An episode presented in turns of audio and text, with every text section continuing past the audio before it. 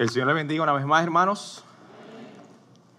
La última vez que vimos a Pedro, lo dejamos a la puerta de uno de los momentos más difíciles de su vida. Sí, el apóstol Pedro. Cristo le había dicho a Pedro, Pedro, Satanás os ha pedido para zarandearlos como al trigo, pero yo he rogado por ti para que tu fe no falte. Y una vez vuelto, fortalece a tus hermanos.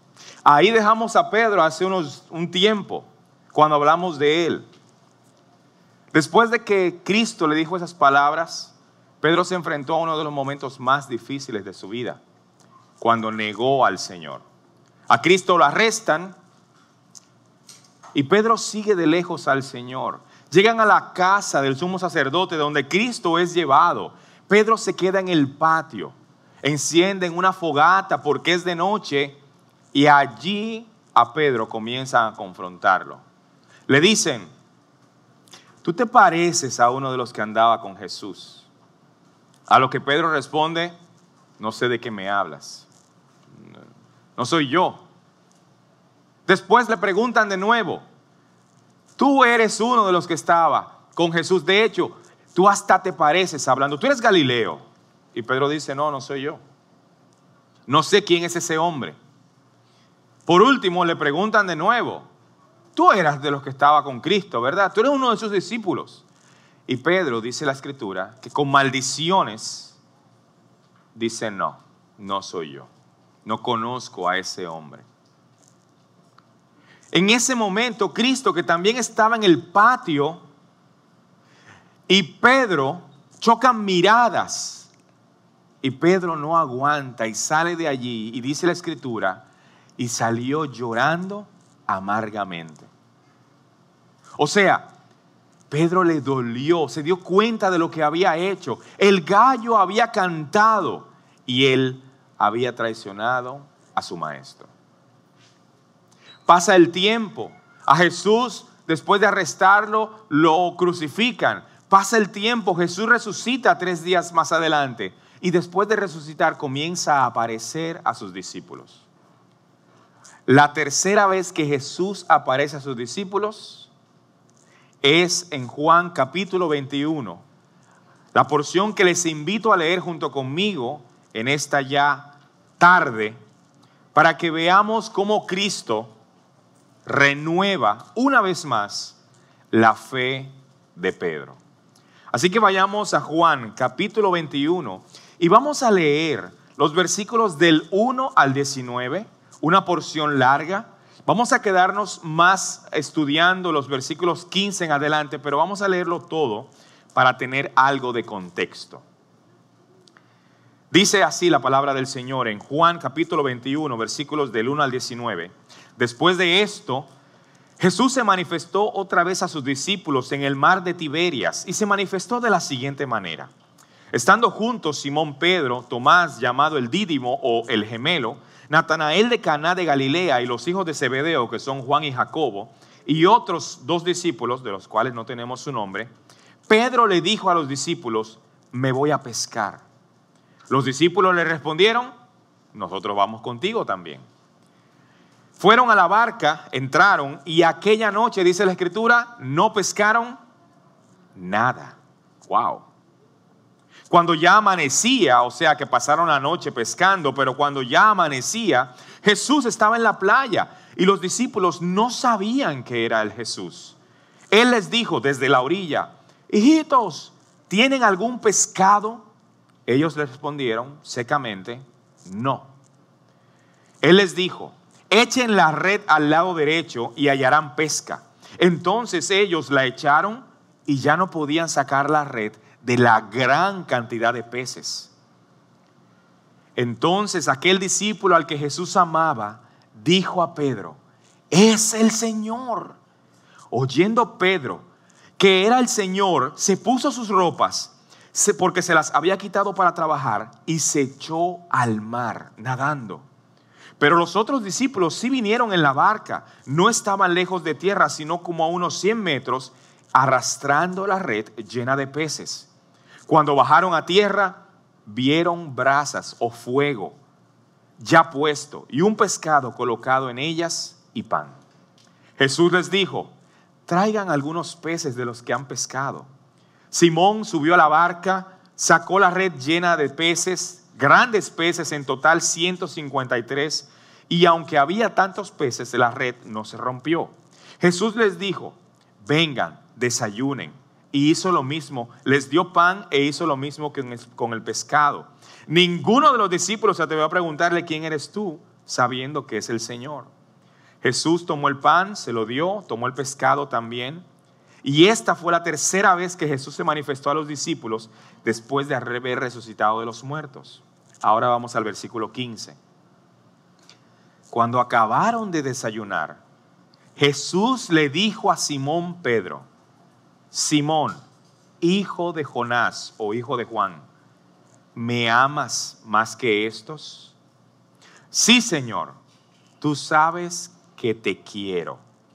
Le contestó Pedro, Jesús le dijo, apacienta mis corderos. Volvió a decirle por segunda vez, Simón, hijo de Jonás, ¿me amas? Sí, Señor, dijo Pedro, tú sabes que te quiero. Jesús le dijo, pastorea mis ovejas.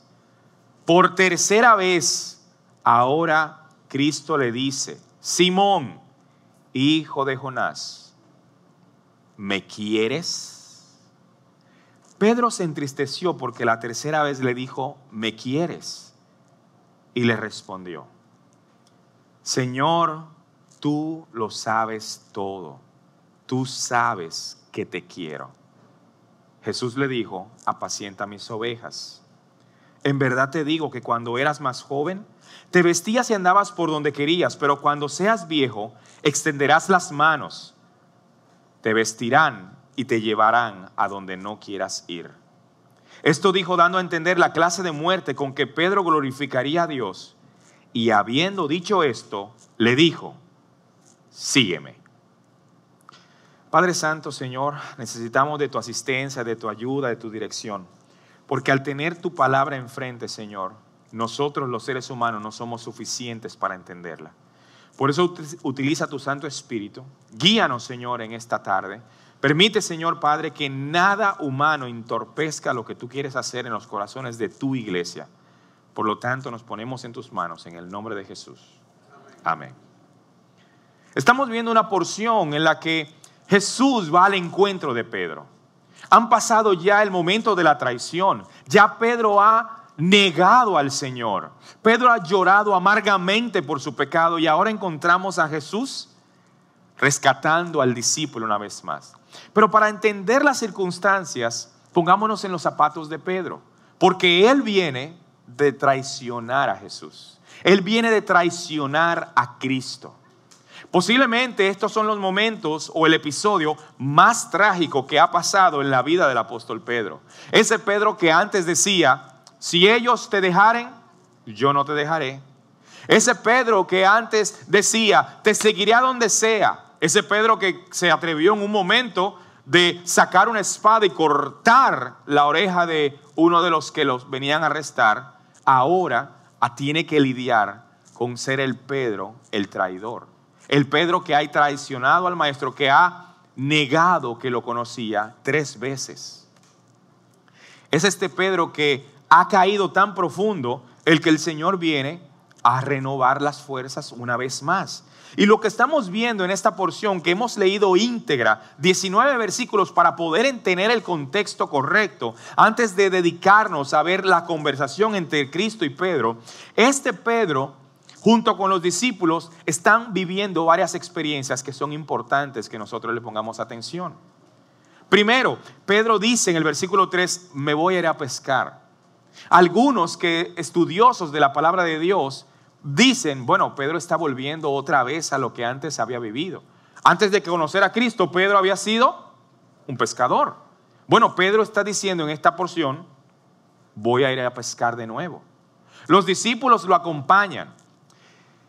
Estamos viendo aquí que aunque todos estuvieron en el mar, ¿cuánto pescaron?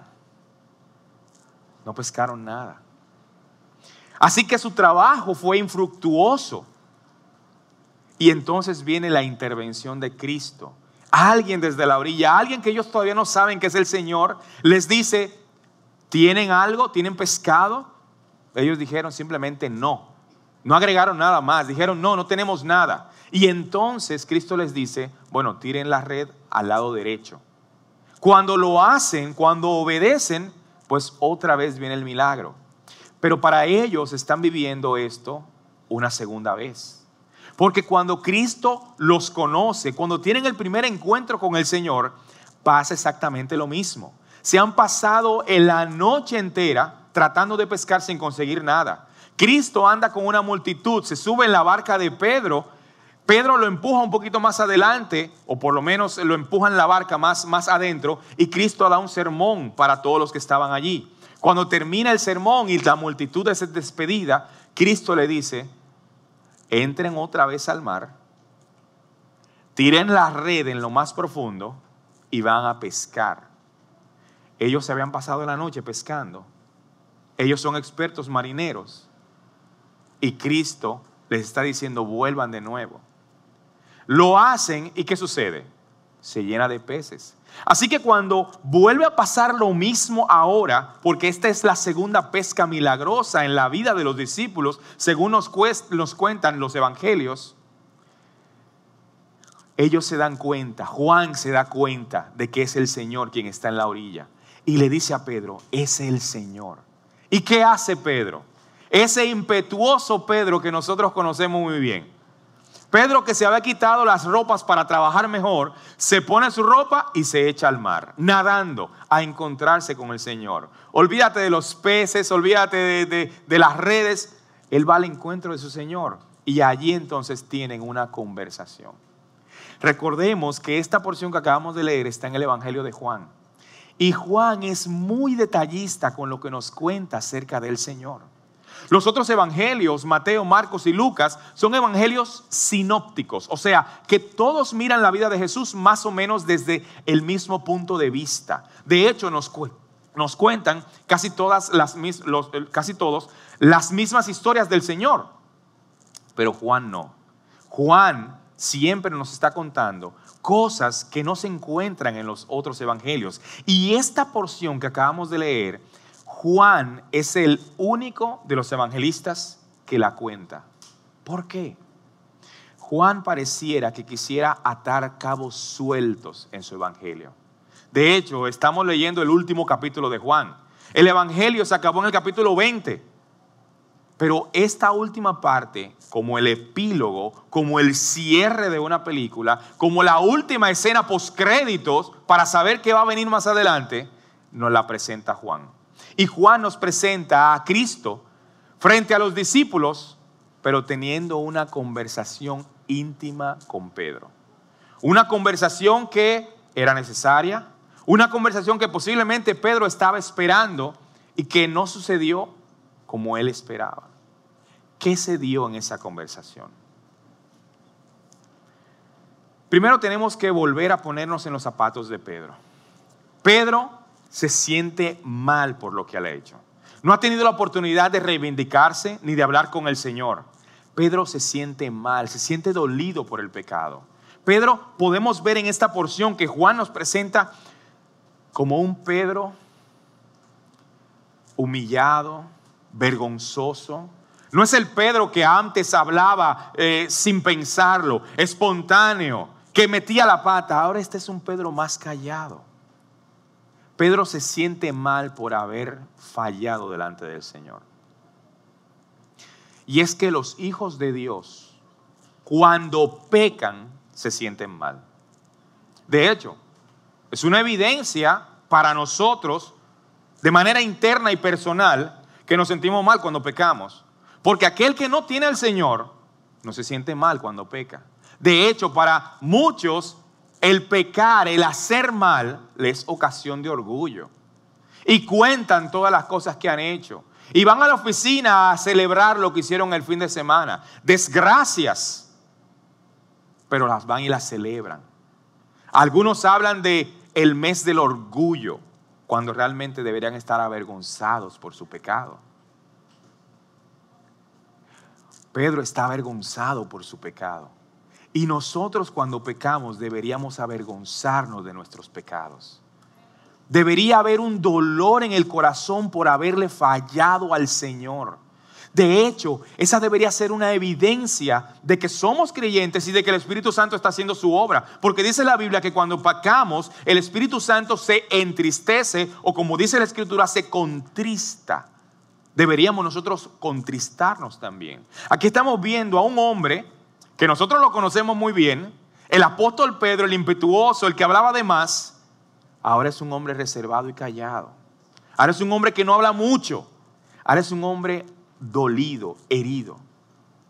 Si bien es cierto que muchas veces el dolor, la vergüenza, el sufrimiento, a veces nos van a impedir, y, Satanás lo puede hasta utilizar para que nosotros no actuemos, hay que recordar las palabras que Charles Stanley un predicador dijo en algún momento, escribió, si estás batallando por el pecado que has cometido y te preguntas si no has ido muy lejos con tu pecado, si no has ido tan lejos como para que Dios te deje de amar o te siga amando, anímate, porque tú no puedes hacer nada para impedir que Dios se interese por ti. Él te amó en, su, en tu peor momento, en tu peor condición. ¿No dice la escritura que el Señor muestra su amor para con nosotros en que siendo aún pecadores, Cristo murió por nosotros? Pues aquí vemos a Cristo buscando a Pedro. Esa oveja herida, Él viene a rescatarla. Entonces, ¿cómo se da esa conversación? Esa conversación que muchos de nosotros conocemos. Una conversación en donde Cristo le hace preguntas a Pedro y Pedro entonces responde. Versículo 15 dice, cuando acabaron de desayunar, alrededor de una fogata, ¿verdad?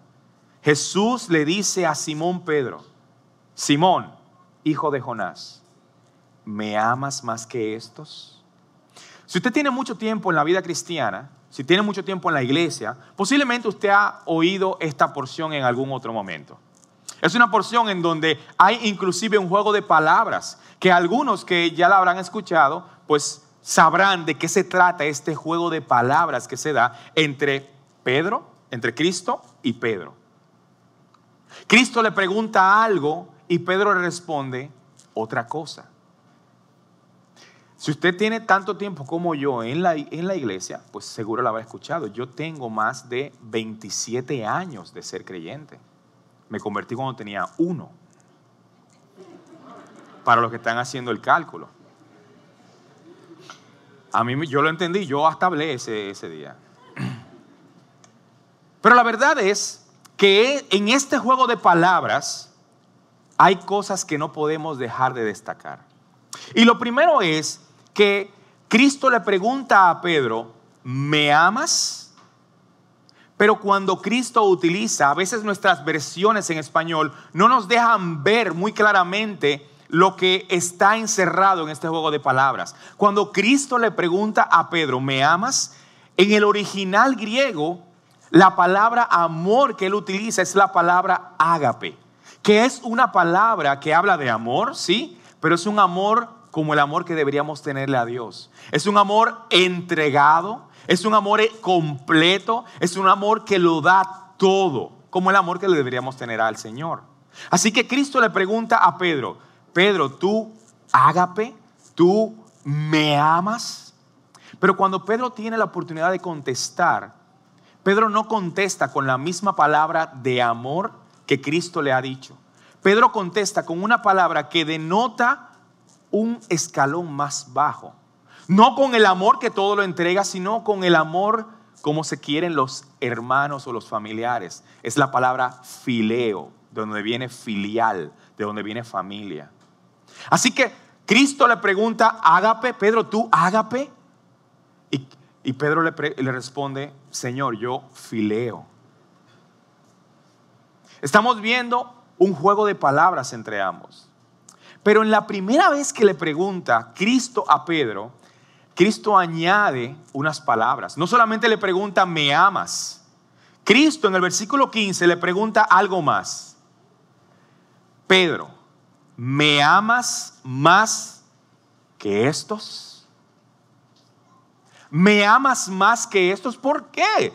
¿Por qué Cristo le menciona a los demás? Bueno, recordemos que cuando a Pedro se le advierte que viene la prueba, la manera en la que Pedro responde, ¿saben cuál es? Señor, aunque estos te dejaren, yo no te dejaré. Y ahora Cristo le pregunta, entonces tu amor es más grande que el de ellos. Es la manera en cómo Cristo confronta a Pedro, pero es la manera como también le hace recordar. ¿Me amas más que estos? Recordemos el juego de palabras, ágape, fileo. Jesús le pregunta una segunda vez a Pedro, Pedro, ¿tú me amas? Ágape. Y Pedro responde que, Señor, yo fileo, te quiero. Algunas versiones en español hacen que esta porción diga Jesús amor y Pedro te quiero, para hacer notar la diferencia entre las dos palabras.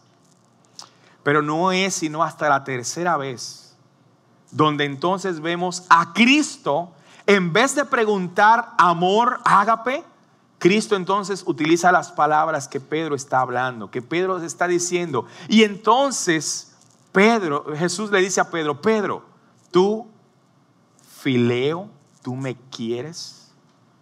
Y ya esas palabras destrozan a Pedro. Versículo 17 dice, Pedro se entristeció porque en la tercera vez Jesús le dijo, me quieres. En vez de amor, Jesús le dice, ¿me quieres? Y Pedro entonces tiene que responder por tercera vez. ¿Cuántas veces negó Pedro a Jesús? ¿Cuántas veces Jesús le hace confesar el amor? Eso no es coincidencia. El Señor está restaurando a Pedro.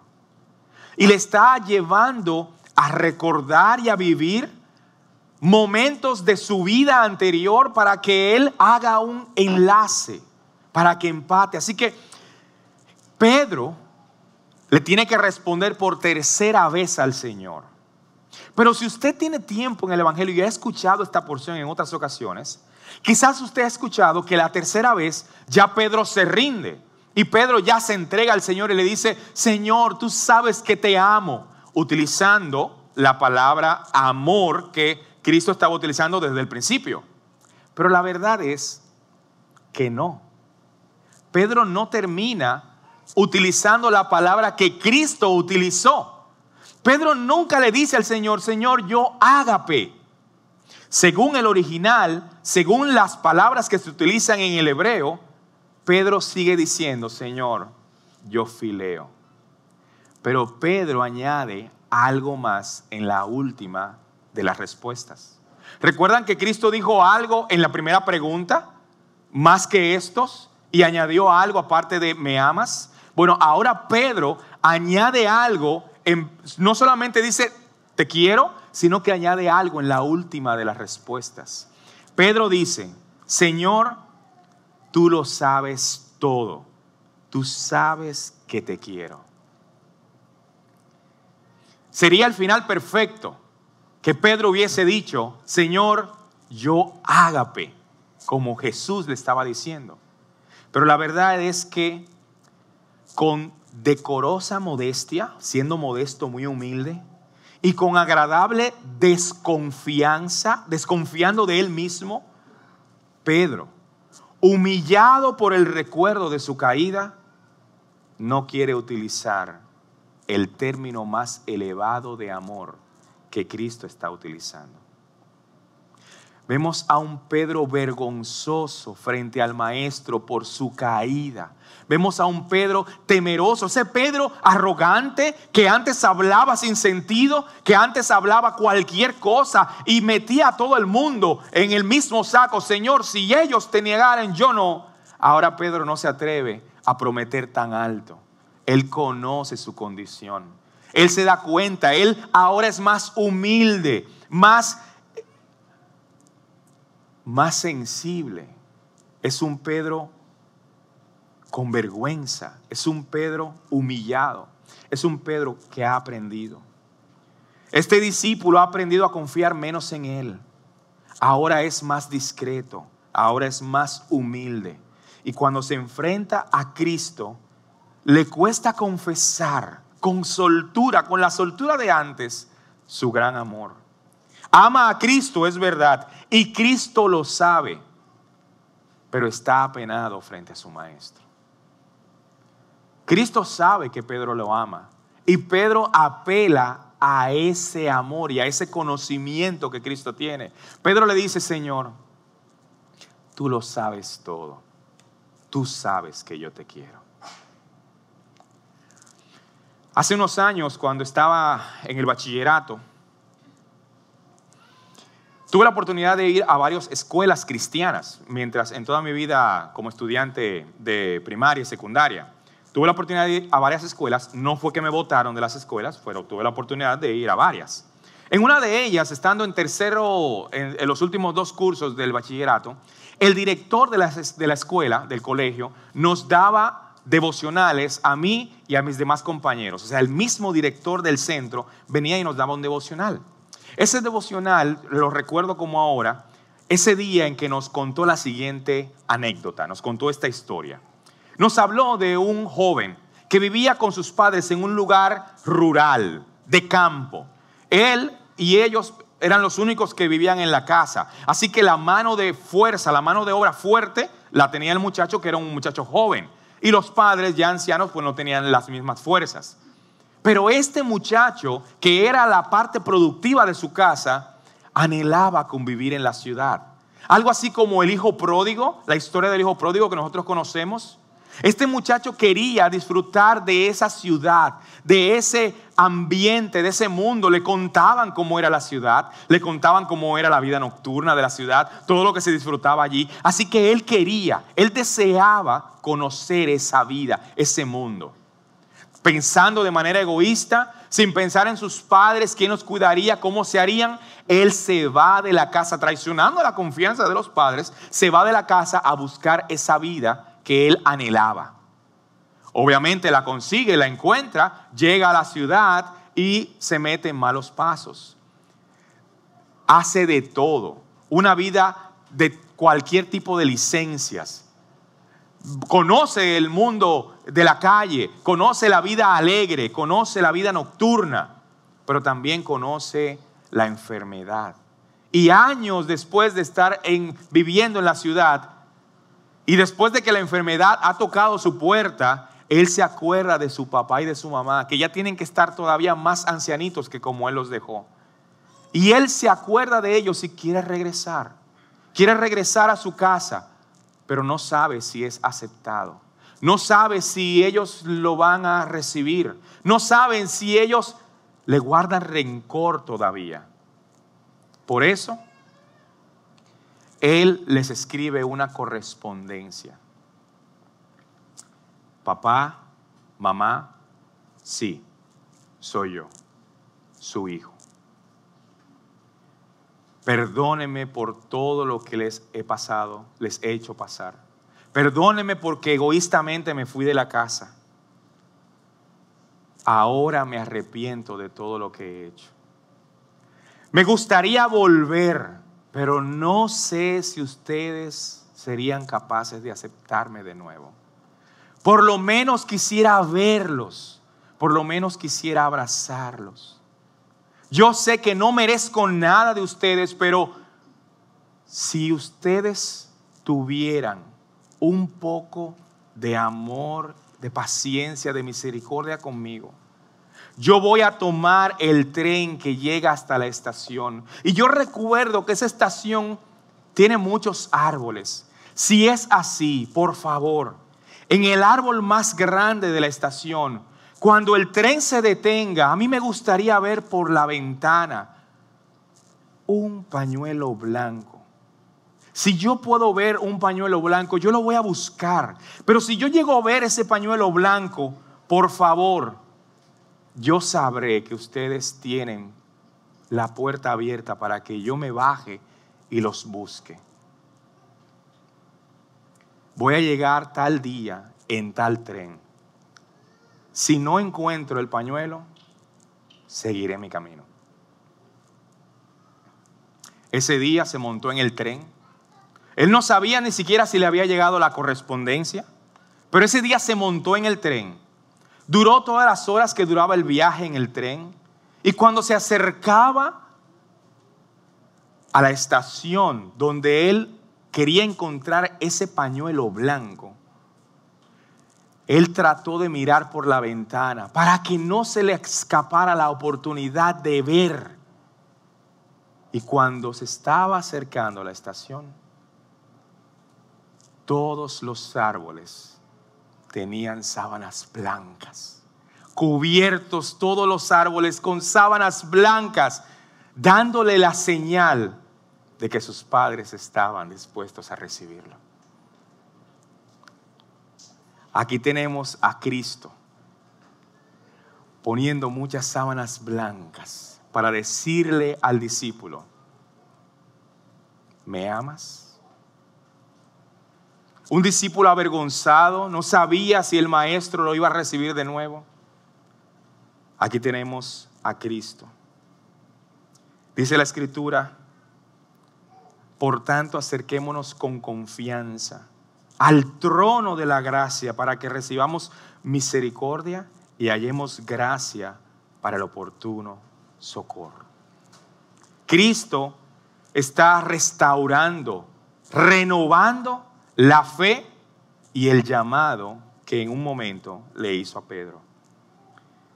Y para terminar, hay unos detalles que no quiero dejar pasar, porque esta porción nos tomaría mucho tiempo para ver cada uno de los aspectos, de los detalles que esta porción utiliza para animar, fortalecer, reparar lo que se había perdido en Pedro. Esta porción utiliza muchos paralelismos y los paralelismos son figuras literarias en donde en dos momentos diferentes suceden el mismo hecho en dos momentos diferentes para hacernos notar detalles, características, cosas. Y en este pasaje hay por lo menos nueve paralelismos entre lo que está sucediendo ahora, que Jesús viene a buscar a los discípulos, que viene a buscar a Pedro, y todo lo que Pedro había pasado en su vida anterior. Por ejemplo, antes cuando Cristo le dice a Pedro que Satanás los ha reclamado, Cristo no le dice Pedro, fue Cristo que le cambió el nombre de Pedro, pero Cristo le dice Simón en ese momento. Y en esta porción también Cristo le llama Simón. Pedro niega a Jesús en la noche y Cristo está restaurando a Pedro al amanecer. Había una pesca milagrosa con la que Cristo llamó a su discípulo y ahora también en este pasaje, en Juan 21, vemos otra pesca milagrosa y los discípulos se acuerdan y Juan se da cuenta, es el Señor. ¿Por qué se da cuenta? Porque está pasando exactamente lo mismo. Pedro ha negado a Cristo alrededor de una fogata en la madrugada, en la casa del sumo sacerdote. Y ahora alrededor de una fogata hecha por Cristo, con panes y peces, Cristo y Pedro hablan. Confiesa él su amor en una fogata. Antes Pedro dijo, aunque ellos se aparten, yo no me voy a apartar. Ahora Cristo le pregunta, ¿me amas más que estos? Pedro, que era pronto para hablar en toda su vida, ahora es tímido para responder, tiene vergüenza delante del Señor. Este Pedro que tres veces negó a Jesús, ahora tres veces confiesa su amor. Este Pedro que aquel día, cuando Cristo le dijo que iba a venir la prueba, y Cristo le dijo, fortalece a tus hermanos, es el mismo Pedro que ahora Cristo le vuelve a decir, apacienta mis ovejas. Y por último, el día que Cristo llamó a los primeros discípulos, incluido Pedro, les dijo, sígueme y yo te voy a hacer pescador de hombres. Y esta porción, en el último versículo que leímos, en el versículo 19, termina con Cristo diciéndole otra vez a ese mismo discípulo, sígueme. Cristo, nuestro Maestro, podía haber regañado con dureza a Pedro, mostrándole cuán malo había sido, cuán malo había sido lo que él había hecho, pero Cristo no lo hace. Cristo muestra su ternura al soldado caído. No apaga el carbón que simplemente, que apenas humea. No rompe la caña quebrada si has confesado tus pecados, si has llorado por tus pecados, puedes venir a los brazos de Jesús. Él te espera con su gracia para restaurar tu corazón y ponerte en el camino una vez más. Solamente cuando descubrimos cuán extraordinaria es la gracia de Dios, es que podemos alcanzar nuestro verdadero potencial en Cristo. Hay personas que definitivamente no confiesan sus pecados. Hay personas que no lloran por sus pecados. Pero que Dios nos dé la gracia, no solamente de llorar por nuestros pecados, no solamente de arrepentirnos, sino de venir a Cristo. Y Cristo nos va a estar esperando. Como hizo con Pedro, nos va a volver a utilizar, nos va a volver a permitir estar en su obra en comunión con Él. Y a Pedro se lo permitió. Porque un tiempo después, Pedro estaba frente al Sanedrín. Ellos lo confrontaban y le decían, no pueden volver a hablar en este nombre. Pedro, Juan y un hombre que había sido en ese momento sano porque había sido paralítico toda la vida, estaban los tres de pie frente al Sanedrín. El Sanedrín acusaba a Pedro y a Juan y les decía, no pueden hablar en ese nombre. Pero no se atrevían a decirlo frente a la multitud, porque todos habían visto cómo Pedro, pasando por la puerta del templo, le había dicho a ese paralítico, no tengo ni plata ni oro, pero lo que tengo te doy. En el nombre de Jesús, levántate y este hombre se levanta, siendo un milagro. La multitud se reúne y Pedro da un sermón donde se convierte en cinco mil personas. Pero ahora están frente al Sanedrín y los están acusando, los están amenazando. No pueden volver a hablar en ese nombre. Y Pedro y Juan, sobre todo Pedro, sin avergonzarse de su maestro, en esta ocasión le responden al Sanedrín. Juzguen ustedes si es justo que nosotros los obedezcamos a ustedes antes que a Dios. Porque no podemos dejar de decir lo que hemos visto y oído.